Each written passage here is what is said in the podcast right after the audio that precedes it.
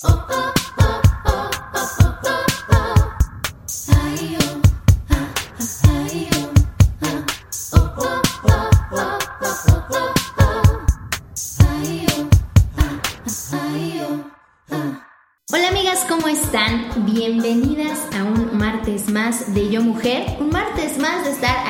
Acompañándome y yo acompañándote a ti en lo que sea que estés haciendo. Gracias de verdad por regresar martes con martes. El día de hoy estoy súper emocionada. Tengo un invitadazo. De entrada, señoras y señores, para mí es el mejor cirujano de México. Pero espérate, no nada más porque yo lo diga. Está conmigo el doctor Isaac Deita. Bienvenido al show, doctor Deita. Gina, qué gusto conocerte, verte, que estés aquí conmigo. Oye, déjame, déjame que te diga que he tenido miles de preguntas con respecto a tener un cirujano en el show. El doctor Deita, para que se den una, una idea de, de quién es, es un doctor que está como 100% concentrado en reconstrucción mamaria. Eh, él tuvo un fellowship en el Hospital de las Clínicas en Sao Paulo, Brasil. Oye, ¿sí hablas portugués? Eu falo un poquito. Ah. Eu falo. Y la verdad, la verdad, eres el mejor doctor de chichis de México, ya, neta. Bueno, yo creo que hay muchísimos cirujanos buenos, muy capacitados. Es muy diplomático también, muchachas. Muy, muy, muy capacitados y ese es creo que el principal e inicial mensaje, que busquen gente profesional en este tema, ¿no? En el tema de cirugía mamaria, ya sea reconstructiva o estética. Oye, platícame un poquito eso, porque tú empezaste más con una visión filantrópica, ¿no? O sea, como más con esta onda de creaste tu fundación y reconstruías, que ayudabas mucho a mujeres que venían pasando del cáncer y más bien esa era como tu visión. ¿Y qué te llevó a más bien al mainstream de literalmente hacer pues eh, chichis de chichis para la banda, ¿no? Chichis para la banda, cirugía estética de la mama. Bueno, sí, sí, sí, yo termino mi, mi especialización en el Hospital General de México, aquí en la Ciudad de México, un hospital muy grande, un hospital público, donde atendíamos muchas pacientes que venían saliendo del cáncer con este, esta gran problemática de haber perdido pues, uno de los signos más importantes de la feminidad, que es un seno. Entonces yo sí eh, me enfoqué en el seno de primera instancia en un aspecto reconstructivo, regresarle a la mujer este, este tema, ¿no? Eh, es muy complejo, hay infinidad de opciones para este, para este tipo de cirugías, pero fue como le llegué al, al seno y, y creé una, una fundación, Revicam se llama la fundación, donde atendíamos pacientes de escaso recurso en la República Mexicana que habían pasado, bueno, mujeres que habían pasado por el cáncer, que el pasar por un, un problema de cáncer, pues tú sabes, afecta de manera muy importante todos los aspectos de una mujer. Eh, al marido se les fue, la, el- Sí, la autoestima está por los suelos. Normalmente son mujeres en etapa productiva, que es lo más grave. Etapa Mujeres- productiva, ¿qué año a qué año? me refiero entre 30 y 50, 55 años. Ok, correcto. Son mujeres que pues están en la flor de su vida y que por de repente aparece el cáncer. Entonces, eh, el cirujano plástico se enfoca en la última etapa, que a veces es la más descuidada, que es, ok, ya me dieron quimio, ya me dieron radio, ya superé el cáncer, pero yo ahora no tengo esposo, me, me siento y me veo mal, no tengo un seno o a veces los dos y entonces es una etapa muy muy muy compleja, muy complicada donde la verdad eh, ayudamos mucho a una mujer.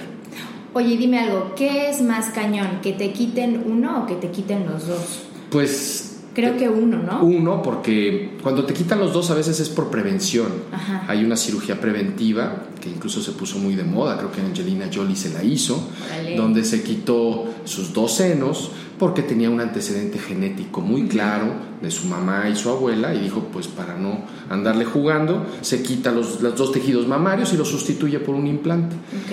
Eh, es la, la cirugía ideal preventiva porque pues es una cirugía donde pues relativamente sencilla donde extraemos la glándula y ponemos un par de implantes. Es como el primer paso preventivo. Ojalá y todos llegáramos a eso. Ahora, no está indicado en todas las mujeres. Aguas.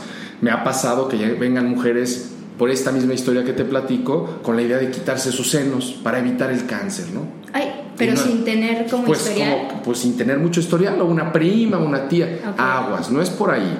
Es cuando realmente hay una, una incidencia alta, o sea, mamá, tía, dos, tres familiares, y hay que hacer un estudio genético para confirmar que realmente existe esta, esta alta probabilidad. Entonces Ok. tengan cuidado, no se me espanten de que pues yo me los quito para evitar el cáncer. Sí, ok. Hay que cuidarse, hay que hacerse sus revisiones, sus mastografías, como normalmente se debe atender esto, por el ginecólogo, que es Ok. el que generalmente atiende estos aspectos. Pero regresando a lo que te decía, a mí me tocaba atender pacientes que ya habían pasado por el, todo el martirio y el trauma, el desgaste físico, emocional, económico del cáncer mamario. Entonces, eh, por eso es que se creó la fundación, te soy honesto. Veíamos muchos pacientes, pero que no tenían ni siquiera las ganas y tampoco la posibilidad económica de, de resolverlo.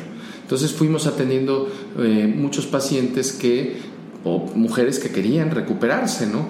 Eh, al final uno se da cuenta que es bien, bien importante el seno para una mujer Sí. en el aspecto de la autoestima, de la belleza, eh, con las mismas otras mujeres. Eh. Es como un punto muy, muy, muy, muy claro. Muy, Y qué, qué chistoso que toques ese punto porque es por eso que estoy aquí. Cálmate, cálmate, Gina, O sea, cálmate. miren, la verdad es que yo, yo la verdad tengo chichis bonitas, no lo voy a, no, no lo voy a negar. O sea, una copa B, bastante bien, tengo 33 años, entonces evidentemente también he tenido subidas y bajadas de peso a lo largo de toda mi vida y sigo teniendo porque, pues bueno, ¿no? Lo normal. Y obviamente pues ya la piel se cuelga, están un poco más abajo. Ahora yo quiero y espero que Dios me conceda la oportunidad de embarazarme prontamente. Entonces, ¿desde cuándo decía quiero ir a ver al doctor Dita para preguntarle estas cosas antes de, de pensar en cualquier, en cualquier tipo de, de operación? La verdad es que vine a verte no nada más por eh, el vínculo afectivo que tenemos a toda persona, sino también porque evidentemente, como bien lo dices, cuando te quieres realizar una operación estética o, algo que requiera pues, meterte cuchillo, yo creo que sí tienes que ir con alguien súper profesional, alguien que tenga eh, pues credenciales y que avalen y que tenga mucha experiencia, porque creo que a veces de porque en algún lugar sea muy barato o porque a una tía se lo hicieron en Houston, en no sé dónde o así, pues te vas porque alguien más ya se lo hicieron. Y yo creo que más que de, de que ya se lo hicieron a alguien más, es que tú generas la relación con el doctor para saber que le, le tienes confianza, ¿no? Y que ves, has visto el trabajo que ha hecho en otros pacientes, por así decirlo, ¿no? Más que sea de, yo fui, ve con él, ¿no? Entonces, eh, yo quiero que me platiques un poquito cómo sería el proceso eh, si yo me quisiera operar los senos. Vamos a suponer que ya tuve a mi hijo y ya me ama- ya amamanté y todo. Y quiero volver a tener el mismo, o sea, como que el, el mismo sostén. O sea, yo no quisiera ponerme implantes ni nada de eso. Yo más bien lo que quisiera es nunca más volver a usar brasier. Exacto, exacto. Eso es lo que quiero. O sea, yo cuando estaba en mis 20, o sea, como de los 18 a los, voy a pensar como a los 26, em, como que me la vivía usando como tops como para bailar o usa- bailaba mucho y entonces usaba el leotardo y así, pero era feliz porque de verdad no necesitaba usar brasier. Y yo no sé si agoté mi recurso de no usar brasier tantos años, que neta cuando cumplí, pues yo creo que como casi los 30, o sea, 29, 30, dije, ya no puedo no usar brasier. O sea, un momento me di cuenta y dije, ya no, o sea, ya tengo que usar brasier. O sea, ya porque pues, no es que se, las tengo en las rodillas, pero ya ves como que un- una caída eh, natural, por así decirlo. Claro, claro. Y yo me imagino que después de matar, pues te quedan ahí como pues, literal calcetines aguados o no sé. Entonces, por ejemplo, en este tipo de cirugía, si yo quisiera em, saber informes de esta cirugía, ¿me podrías platicar un poquito qué es lo que tengo que considerar antes, ¿no? Antes, si yo quisiera ayudarme a mí misma para mi autoestima, hacer lo, de, lo del seno, ¿tú qué consideras que es que se tiene que hacer pre? Claro, muchas cosas, muchas cosas. Lo primero y más importante es lo que decías, investigar y buscar una persona que esté realmente capacitada en el tema. La cirugía plástica es muy amplia, hay todo un aspecto reconstructivo y un aspecto estético. Exacto. Y como cualquier cosa en la vida, pues hay que estarlo haciendo, tener la experiencia, además de las certificaciones. Entonces, lo primero es buscar. O sea, yo a veces les digo, tal vez no sé si se aplique, cuando compras un coche no compras el primero. Claro. Tienes que ir a, a buscar, este me gustó, este no. Entonces, la primera recomendación es, aun cuando tengas esa confianza en un cirujano, eh, que le investigues, que por qué no veas otra opción. O sea, que cuando tomen la decisión estén bien convencidas, ¿no? Es Ok. como cualquier cosa, no lo hagan por impulso. porque la cirugía plástica estética se suele asociar a veces mucho al impulso, impulsarse a quiero hacerme esto y, y, por la razón que a veces sea, porque me peleé con mi pareja, porque quiero recuperar a mi marido, porque me veo fea y no ligo. O sea, todas las mujeres que vienen traen una, una, onda emocional. Pues es una motivación para hacerlo. Ah, Al final del día es parte importante del cirujano plástico eh, analizar este aspecto para poder lograr eh, llegar a la expectativa de la paciente. La clave de una buena cirugía plástica estética eh, es lo que me, tú me estás planteando como objetivo, que yo lo pueda lograr realmente. Si tú quieres algo que yo no voy a poder lograr porque tu expectativa es muy, mucho más amplia que incluso solo el resultado de los senos, que va más allá a ahora poder bailar mejor, pues no tiene nada que ver. si tienes más levantaditos tus senos y ya no usas otra vez Exacto, exacto. Eh, entonces, ese es, ese es bien importante. Como cirujano plástico, identificar a tu paciente y ver cuál es su motivación para hacerse su cirugía. Tú me la estás planteando ahorita muy clara. Yo antes eh, bailaba sin el brasier, me gustaría que estuvieran en la posición en la que estaban hace 10 años. El tiempo no se recupera, pero en este caso podemos lograr que tu seno modifique su forma. Que ahorita te voy a platicar las distintas cirugías que hay del seno. Pero nada más para volvernos a, enfocar en este punto clave, busquen eh, comparen, no, no, se operen luego, luego con el primer cirujano y, y, lo más importante, investiguen que sea gente capacitada. En, en, este país, en México, hay muchos cirujanos que no son cirujanos plásticos certificados y que eh, tristemente están haciendo cirugías estéticas que implican un riesgo indebido, ¿no? Al final, otro mensaje antes de hablar ya de tu cirugía es que sí son cirugías no son cortes de pelo, no estamos yendo a cambiarnos el tinte del pelo. Son cirugías en un quirófano con anestesia general, así es como se deben hacer, pero en pacientes sanos. Entonces, lo, primero y más importante que yo haría en tu caso, antes de hablarte de tus chichis, sería si eres candidata. O sea, si eres una paciente sana, si eres una paciente que no fuma, si fuma tiene que dejar de fumar. Si eres una paciente que que toma algún medicamento, que si yo no investigo y no te alerto a esto, pueda condicionar una complicación en el procedimiento. Eh, o sea, es lo más importante. Para mí, antes de que nos enfoquemos en tus chichis, que sí, grandes, chicas, medianas, hacerlas más bonitas, redonditas, hay muchísima información al respecto. Es, primero, eres candidato. Y si no, ser muy claro contigo y decirte, tienes que dejar de fumar un mes. Es un ejemplo muy común, ¿eh? ¿eh? Yo fumo opéreme, ándele, pues es que no puedo dejar de fumar, si dejo de fumar subo de peso y no, no, pues es que es un riesgo innecesario. Tu cicatriz tiene que ser una cicatriz delgadita. Si queda gruesa, vas a decir este doctor que es un carnicero. Bueno, el, el, fumar, el cigarro, está claramente identificado científicamente que condiciona cicatrizaciones hipertróficas. Entonces, desde esos puntos son los primeros puntos a considerar en un paciente. Yo siempre, antes de que, yo sé a qué vienen, ¿no? Pero antes de meternos de lleno, es, a ver, quiero hacerte, abrirte un expediente médico, analizar, platicar contigo de tus antecedentes y con base en eso, darte un palomazo y decir, sí se puede, ¿no? Y si no, ¿qué vamos a hacer para prever, para prevenir cualquier tipo de complicación?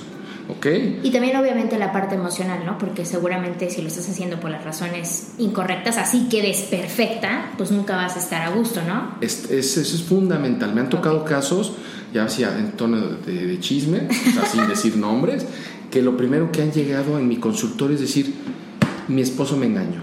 Imagínate, ah, o sea, antes de hablar del tema de la cirugía, se sienta mi paciente y yo soy el doctor de ITA, me presento, bueno, ya saben con quién vienen, pero me refiero, Doctor, tengo que decirle algo. Me engañó mi esposo con una chava de 20 años. Así que déjeme de 20. Déjeme de 20. Ya empezamos mal, ¿no? Sí. Al final del... Y eso es muy común. O sea, estoy hablando un poco de, la polarización, pero, pero aguas, porque la expectativa está totalmente eh, alejada de la realidad. Entonces ahí es cuando el cirujano, por más bueno que sea, no va a lograrlo. Entonces no va a ser un buen resultado, la paciente no va a quedar satisfecha eh, y, pues el cirujano no hizo su trabajo correctamente, ¿no? Entonces, bueno, es un ejemplo, pero para que te des una idea de... No, pero muy común. La expectativa contra la realidad, ¿no? O sea, la realidad, pues uno como cirujano sabe que sí puede o que uno puede hacer.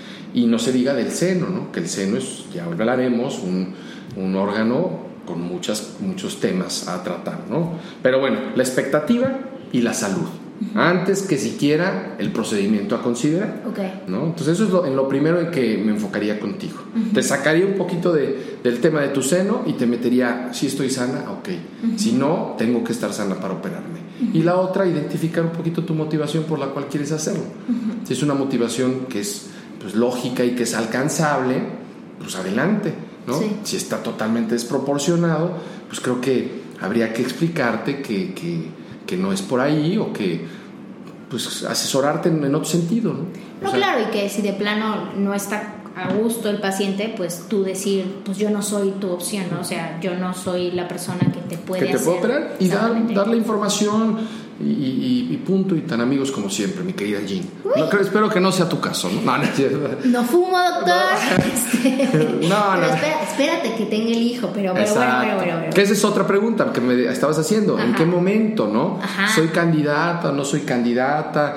Ya enfocándonos un poquito más en tu caso o en el caso de alguna paciente que se opera de los senos, ¿no? Ajá, Pero. El aspecto de los hijos. A ver, una chica que va a tener hijos o quiere tener hijos eh, y se quiere operar o no el seno. El seno, eh, ¿quieres que hablemos de tu caso? Sí, en sí, específico, sí, de mi ¿sí? caso, ¿Estás claro, segura? estoy segura. Ok.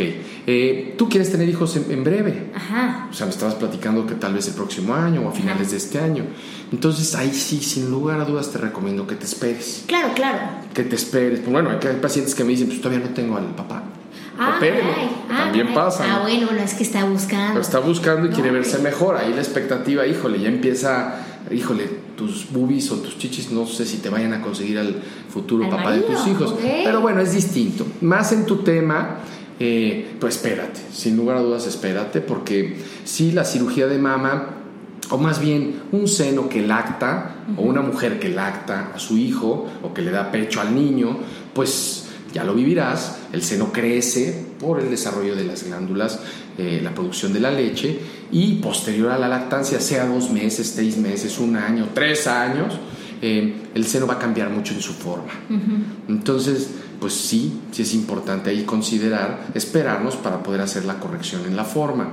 Más aún que tú me decías ahorita que tú lo que quieres es volver a no usar brasier. Exacto. O sea, levantar un poquito tu seno, volverle a dar un poquito de consistencia al seno. Exacto. No necesariamente aumentar de tamaño, no, necesariamente eh, eh, que se te vean así grandotas, sino más bien recuperar un poquito eh, la forma del seno que tenías Exacto. hace 20 años, ¿no? O Pues hace bueno, 10 hace años. 20 años estaba completamente Ah, perdón, perdón. Perdón, perdón. Hace 5. Hace- sí, como más bien como 10, o sea, como que cuando estaba en mi En en, tu- mi prime, Uf. en mis mejores Eso. chichis, a los 21, 22, ahí sí, ¿qué onda? Hijo. Porque era copa B, pero bien puestas y de verdad, yo iba por la vida así Ajá.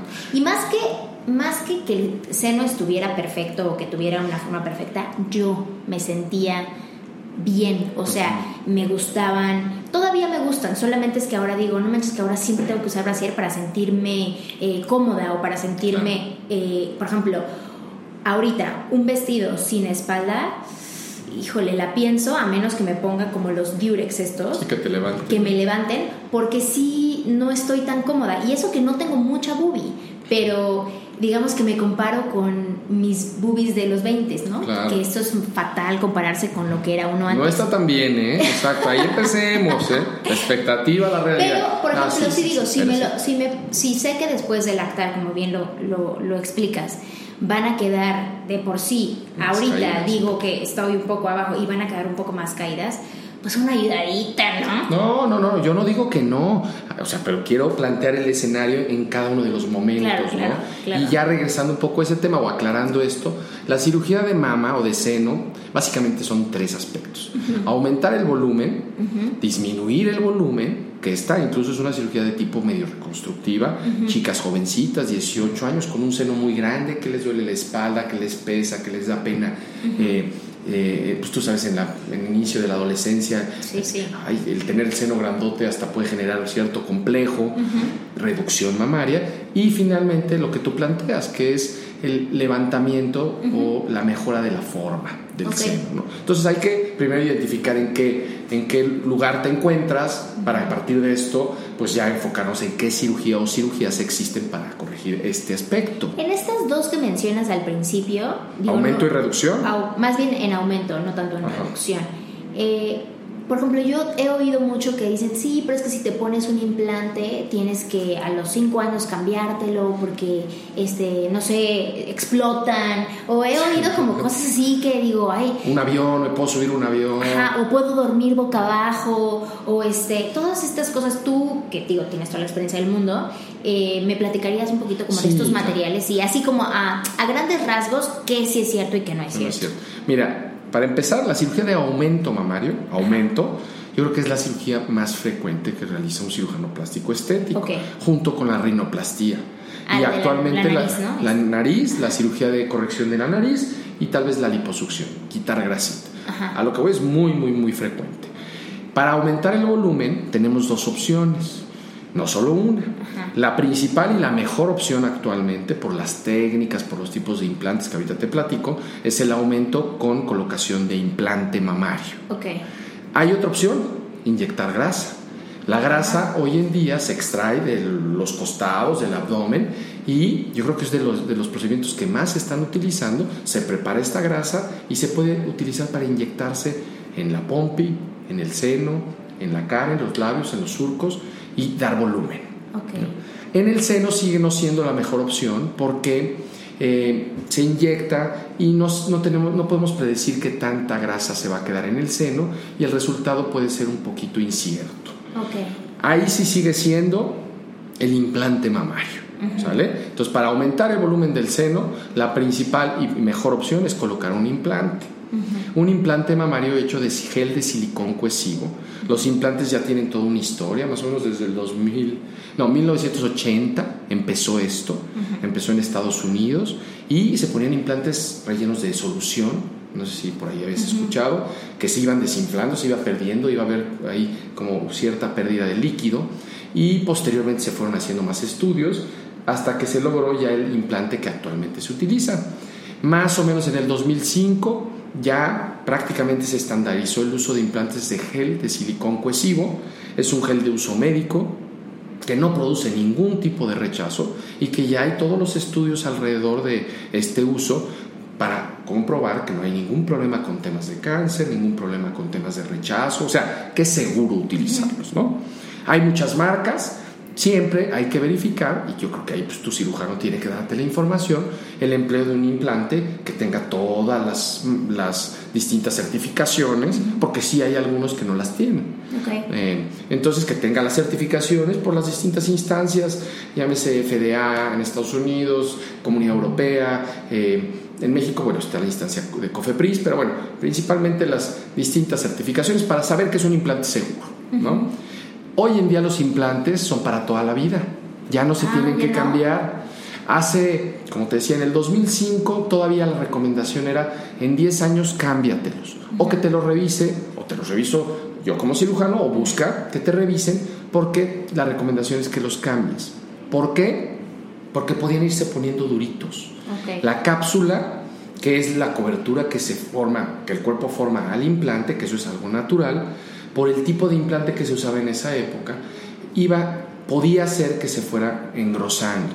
Entonces, no eran todos los casos, pero un, porcentaje elevado iba presentando eso a largo plazo. Por eso se recomendaban cambiarlos.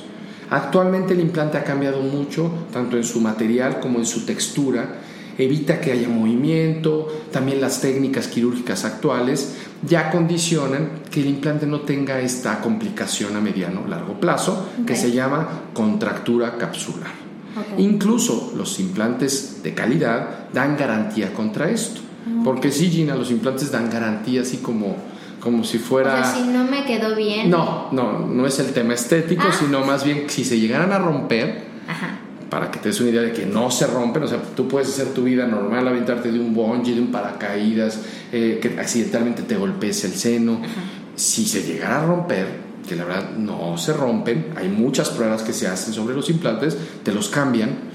O si se llegaran a poner duras las cápsulas, también te los cambian. O sea, ¿qué quiere decir que ahora los senos que están eh, del aumento ya no se ven como que tan duros como los otros, así de que tan puestos, y si se tienen la forma un poco más natural o como es. Bueno, eso es, eso es ya más relacionado a la técnica y al tipo de implante. Ah, ok, ok. Pero sí, vamos a enfocarnos en eso. Eh, eso ya depende de la técnica. Ah. Actualmente sí, los resultados o un resultado exitoso en un seno, sea para aumentar, disminuir, subir, mejorar forma, tiene que ser natural. Ajá. ¿No? Sí, porque Eh, a veces se ven como dos bolas, ¿no? Así de que, que luego, luego puedes darte cuenta que esa persona Que tiene, tiene el- la chichi operada. Que, eh, ojo, hay gente que le encantan las chichis operadas. Pues sí, pero, siento que estéticamente es, es raro, o sea, no, no se ve tan lindo como alguien que las tiene bien puestas y a lo mejor son operadas y no sabes, ¿no? Sí, sí, sí. Bueno, yo coincido totalmente contigo. El resultado estético de, una- de un seno tiene que ser natural. Sí, hay pacientes que, que quieren dentro de lo natural un mayor volumen, por ejemplo, a lo que tal vez sea para el cuerpo, la estatura, la complexión, algo estético, ¿no? Claro. Y ahí es donde radica pues, el cirujano convenciendo de que el resultado es mucho mejor cuando es natural. Esa es una, el tamaño, pero otra es la técnica que se utilice y el tipo de implante que se utilice. Ok. Hay muchos tipos de implantes y diferentes técnicas en la colocación y no se trata de la pre- predilección del cirujano, es lo mejor para cada, cada caso. Ahí sí te tengo que decir que es más bien cada caso. Sí. Tú ves a una chica, por ejemplo, que no ha lactado, que tiene muy poquito volumen y que quiere ponerse un implante porque pues no tiene casi seno, 20 años. ¿Cuál es la mejor recomendación? Primero, un implante pequeño, porque la piel no se ha estirado. Claro. No es lo mismo una piel que ya se estiró y a otra que no. Si yo pongo un implante grande de primera instancia grande, me refiero que incremente dos copas, puede condicionar estrías. Entonces, imagínate. Entonces, para empezar, ese caso, aun cuando llegue la chica y diga, quiero grandote, doctor, porque yo no tengo, tú ves la piel, sabes este antecedente, y pues ya tienes que ir enfocando a que no sea grandote, porque no solo porque esté chavita, esté jovencita, sino porque la piel no va a dar Claro.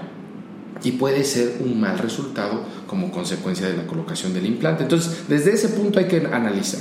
Pero en ese tipo de caso, un implante en gota sería la opción. Anatómico. Hay dos tipos de implante en cuanto a la forma, el redondito y el anatómico o en gotita. ¿Por qué uno en gotita? Porque ya al no tener prácticamente volumen queremos dejar un- un- una forma muy estética. Menos volumen arriba, más en la zona de la glándula, que se le vean súper naturales. Chiquito, me refiero de 200, 300 gramos. Los implantes se miden en gramos. Y para que te des una idea, un implante de 300, de 250 a 300 gramos, incrementa más o menos una copa. ¿Qué quiero decir con esto? Porque luego ni saben de brasieres, mi querida Gina. una de las preguntas que siempre les hago es, ¿qué brasier usas? Y luego se me quedan viendo así, pues quién sabe, el que me queda, doctor. Ah, no. ¿qué copa? Ajá. ¿Qué perímetro? O sea, ¿por qué? Porque el perímetro del tórax, el 32, 34, 36 pulgadas, pues teóricamente no lo modifico yo. Sí, no. Modifico la copa. El perímetro se modifica si uno sube o baja de peso en relación a la grasita en el De la espalda. espalda. Ajá. Pero entonces, para que te des una idea, si tú fueras un 30 o la chica fuera un 32A o B, pero pues con push-up, para llevarla a una tre- 32C, una copita, pues un volumen de entre 250 y 300. Ok. ¿Vale?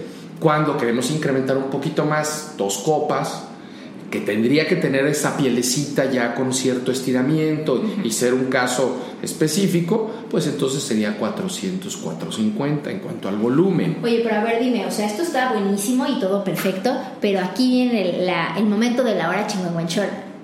Pues, ¿cuánto cuesta? Porque evidentemente, a ver, el problema que tenemos, yo creo, la mayoría de las que nos da curiosidad o quisiéramos saber o investigar, es que luego, luego piensas que es carísimo. Carísimo si te vas con un doctor como tú, evidentemente. O sea, porque yo creo que si vas como a una cosa patito o algo así, pues como que a lo mejor dices, ay, sí te hacen unos descuentazos, ¿no? Pero no, si tú te quieres operar con el mejor doctor de chichis de México, que eres tú, dime, o sea, es muy, muy caro.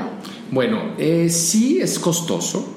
Y, y finalmente son cirugías estéticas, entonces Exacto. te tengo que decir que no es una prioridad uno, Exacto. Eh, pero sí es un poquito costoso. Eh, varía un poco, el aspecto que más varía en un costo es la clínica o el hospital donde se realiza el procedimiento. Ok. Yo, por ejemplo, a mis pacientes, mi asistente, cuando concluimos la, la sesión, les da la cotización y les da opciones de hospitales, no porque haya de mejor o peor calidad, pero varía un poquito el costo siendo la misma calidad de hospital. Pero tú sabes que hay hospitales más costosos por temas de, pues de, pues de, niveles, de no sé. Eh, entonces, eso varía un poco el costo, pero más o menos anda un aumento mamario eh, o una cirugía de seno entre 60, 70 mil pesos y podemos irnos hasta 100, 100 mil, 120 mil pesos, casi el doble. ¿Por qué? Porque hay hospitales que incrementan mucho el costo por la misma cirugía, me refiero a lo que el paciente va a pagar en el hospital. Ya después está incluido, o bueno, más bien se agrega el costo del honorario del cirujano y el costo incluso del implante y de lo demás que se, que se utilice, el anestesiólogo, o sea, mi equipo quirúrgico. Exactamente. A mí me gusta que mi asistente les dé un presupuesto donde se desglosa todo. Hay cirujanos que lo manejan distinto, ¿no? ya como el paquete final. Claro. Pero yo prefiero darles la opción, entendiendo de que todas las opciones que yo les doy, por ejemplo, en el hospital, son de alta calidad, pero sí modifica el costo final, ¿no? Okay. Entonces, pues el paciente puede ver honorarios médicos, insumos que se requieran, llámese el implante, más o menos un implante debe estar como en 15 mil pesos. El implante, pues la, bolsita, las dos bolsitas y los demás insumos, el hospital, ¿no? que básicamente en una cirugía de SEN serían las tres cosas y también se les da un brasier especial, porque tienen que utilizar tres semanitas, un brasier especial, entonces para que el paciente pueda analizarlo de mejor forma. Pero haciendo un paquete, pues puede ir de 60 mil pesos a 100 mil pesos.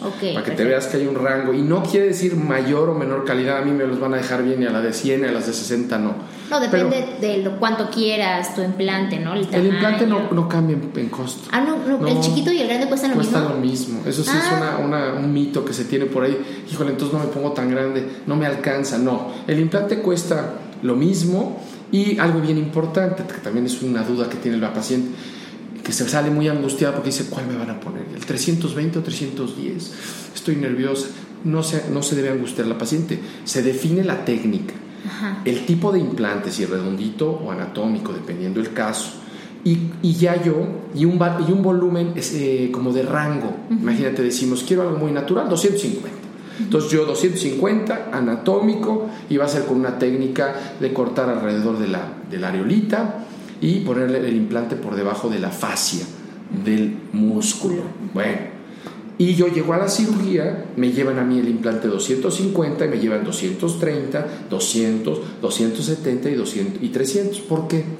Porque yo hago la incisión, hago el trabajo quirúrgico y hay unos implantes especiales que son los probadores estériles para precisamente ya poner el 250 y sentarte, tú estás dormida y yo ya lo veo puesto.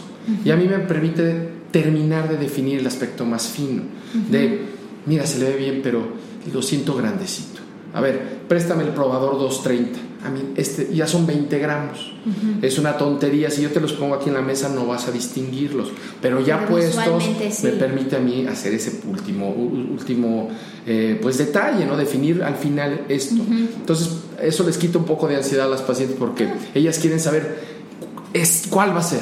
No es necesario. Llevamos la referencia y ahí decido. Normalmente es el tamaño que se, que se platicó, pero me permite terminar de Una variable afinar ese ah, aspecto, ¿no? Entonces, en ese sentido es, es, es, es importante. Entonces, Sí, la mayoría de las mujeres que vienen a operarse contigo es obviamente una razón estética, ¿no? Excepto las que han tenido una condición como una enfermedad, ¿no? En este caso el cáncer o a lo mejor un accidente que hay que reconstruir o lo O la reducción mamaria. O la reducción la mamaria. La reducción mamaria es un, es un procedimiento médico que incluso eh, realizan muchos pacientes por problemas que el ortopedista me refiere, ah, que traen problemas ya de, espalda porque el seno es muy grande. Ah, sí lo Entonces esa también se puede, es estética finalmente, pero con un eh, toque reconstructivo, ¿no? Oye, a ver, y en tu experiencia, a lo mejor ya te estoy poniendo aquí en un momento complicado, pero a ver, dime, o sea, ¿tú crees que mejora el amor propio o el autoestima de la paciente?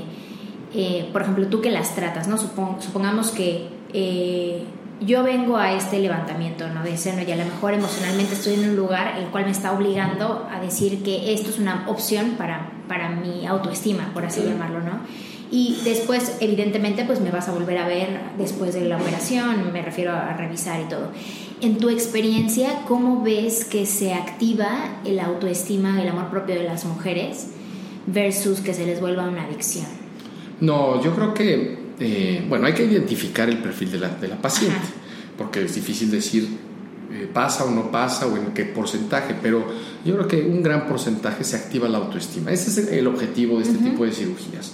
O sea, al final es hacer mejoras en, aspectos físicos de buen, de buen nivel, o sea, con muy buen gusto. Eso. Y que le permite, sí, con buen gusto y que en el contexto de la chica, pues le permitió empoderarse, adquirir una autoestima que también es razonable, porque es solamente un cambio, ¿no? Tampoco va, va o sea, sería ilógico que cambiara totalmente.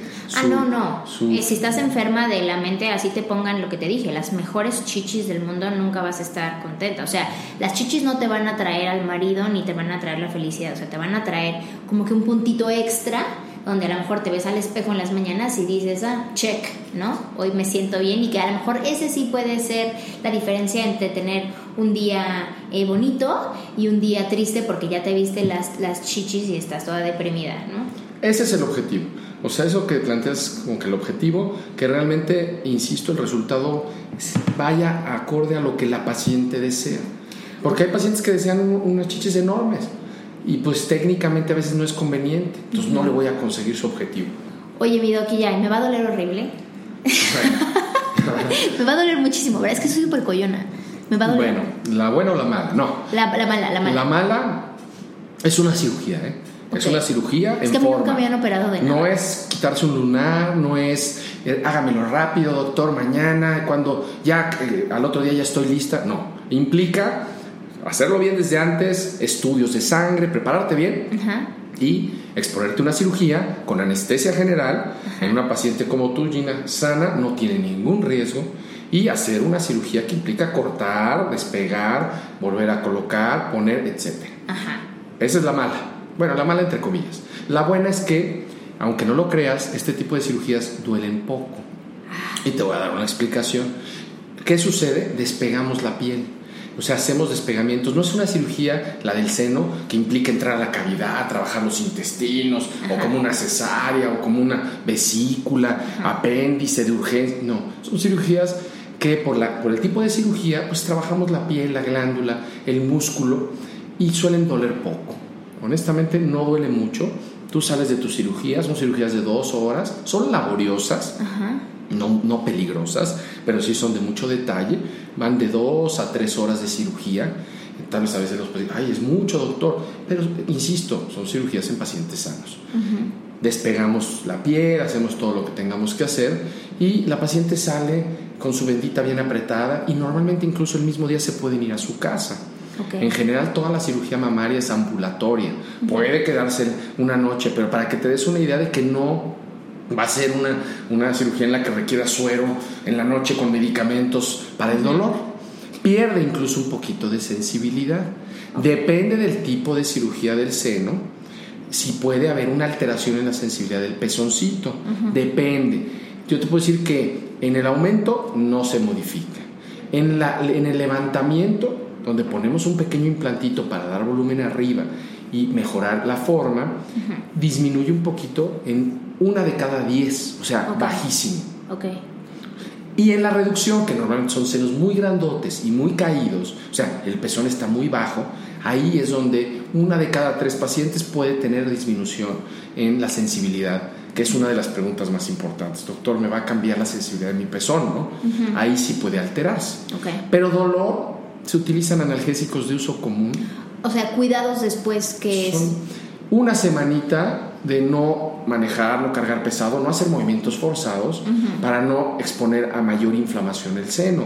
Pero tu vida normal, home office, eh, puedes salir, puedes caminar, te digo, no te quedas en el hospital. O sea, la verdad la recuperación es muy, muy noble. Y dices que la, digo, la cirugía, la, la sutura o la, ¿cómo se dice? La cicatriz queda literal en la aureola del pezón, entonces ya no se ve la cicatriz en el seno. Depende la, ah, de la cirugía. Ah, en el aumento mamario yo siempre recomiendo aumento, regresando al tema, cuando ponemos solo un implante para subirlo, mejorar la forma, aumentarla, la incisión en el borde de la areola. No se ve. Después de dos meses, caray, no se nota. Literal no se nota. También existe la, la, opción en el surco. Hay pacientes que dicen, a mí me da miedo que me cortes el areolita, como que no sé, y nos vamos al surquito donde inicia el, seno. El implante termina cayendo un poquito y se oculta porque es una zona donde no se va a ver. Pero si tú levantas el seno, pues ahí hay una pequeña cicatriz de 3 centímetros y medio que bien cuidada debe ser una rayita. Pero está fuera de un sitio donde se disimule.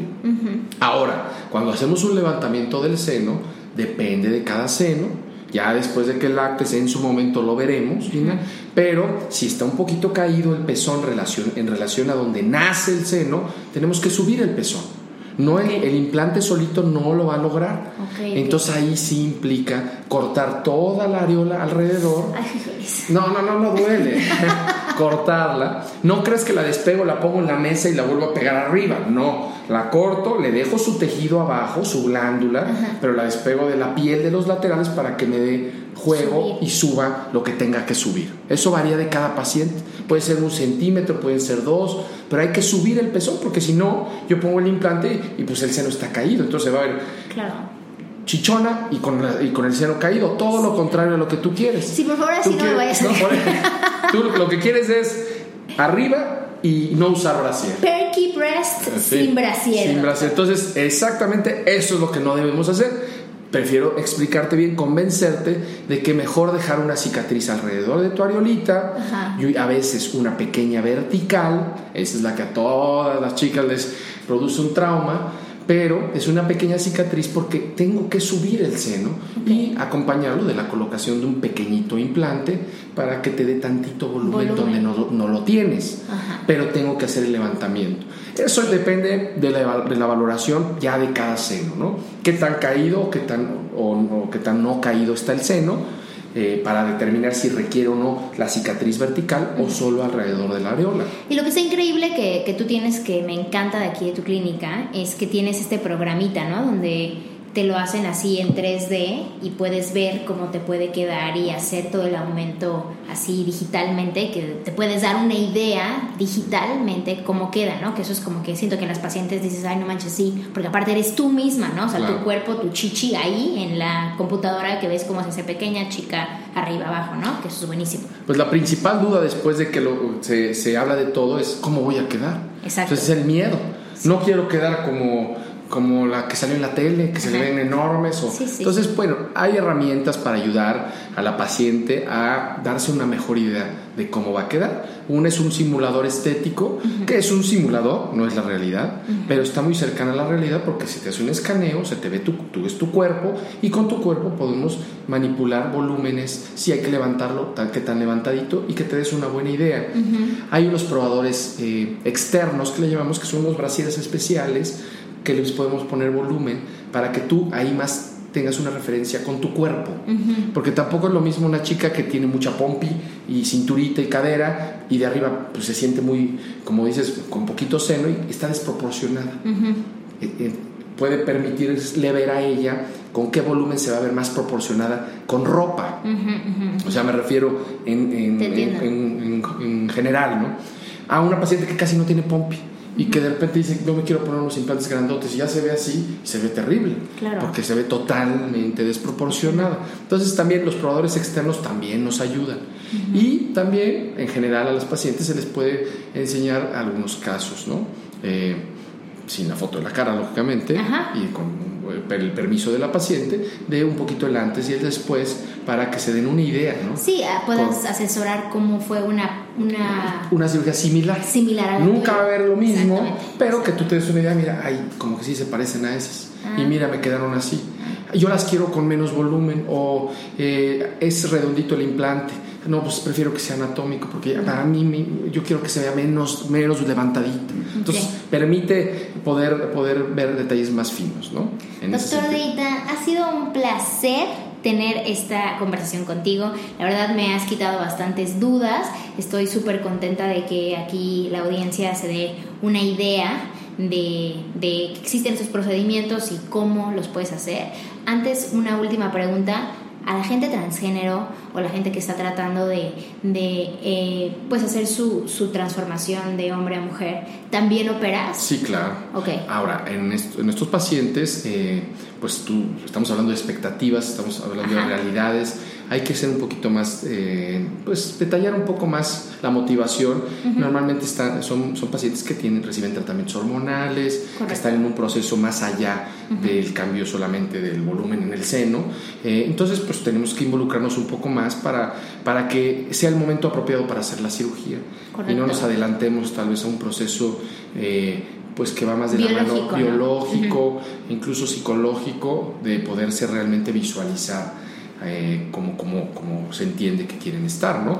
Entonces, en ese sentido, claro, eh, aumento mamario, eh, cirugías de liposucción, etcétera, se hacen sin ningún problema. Oye, doctor, y ya así echándonos el comercial, ¿dónde te puede encontrar la gente? Si la gente le pareció interesante esta conversación y la verdad le interesaría que le, le puso asesores ya en particular, ¿no? De, de lo que quisieran hacer o si solamente quisieran información, ¿en dónde podemos buscarte? bueno, tenemos una página que se llama beauty.life, es una página donde eh, está de información de no solo mía, sino de un grupo de cirujanos plásticos, porque somos un centro de cirugía plástica, donde trabajamos varios cirujanos, porque como te dije, la cirugía plástica va más allá de solo unos senos y hay cirugías que eh, tengo colegas que tienen mucho más experiencia en realizarlas y, y, se, y se vale hacer equipo. ¿no? Correcto. Yo creo que en cualquier cosa y en cirugía plástica ni se diga, o en la medicina más bien. Entonces, beauty.life es así, así como suena, www.beauty.life es una página del Centro de Cirugía Plástica donde pueden encontrar información general de los médicos, de los procedimientos, de dónde nos encontramos ubicados.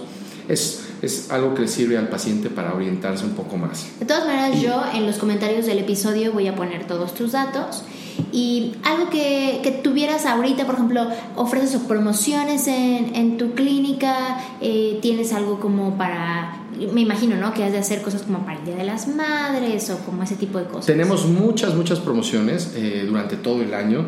Ahí les voy a recomendar la página de Instagram y de Facebook, porque bueno, ahorita así de bote pronto te puedo decir que sí, para el Día de las Madres vamos a tener muchas promociones para cirugía, para aplicación de toxina o del famoso Botox, para que la mamá para su día esté muy bien, eh, blefaroplastía, que es la cirugía de la mamá, la cirugía de los párpados, ¿no? que ya la mamá anda con el párpado medio caído. Entonces ahí pueden observar todas las promociones eh, del 2x1, en toxina, en rellenos y descuentos importantes para cirugías, eh, dependiendo de cada, cada momento durante el año muchas gracias, doctor Deita. Gracias por el tiempo, gracias por la información. Y pues, espérate que te voy a traer mis boobies antes y después. Pero vamos por el hijo, Gina, por favor. Apúrate y ya después platicamos, con todo gusto.